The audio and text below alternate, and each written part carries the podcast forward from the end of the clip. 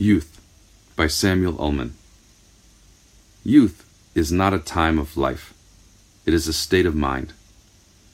It is not a matter of rosy cheeks, red lips, and supple knees.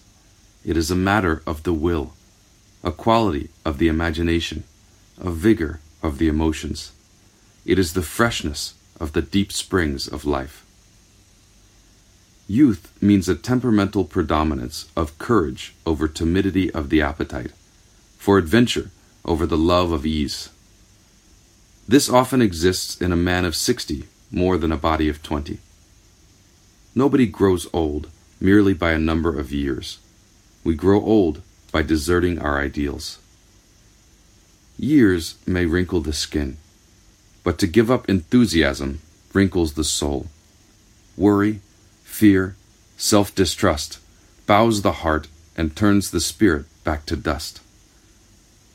Whether 16 or 60, there is in every human being's heart the lure of wonder, the unfailing childlike appetite of what's next, and the joy of the game of living.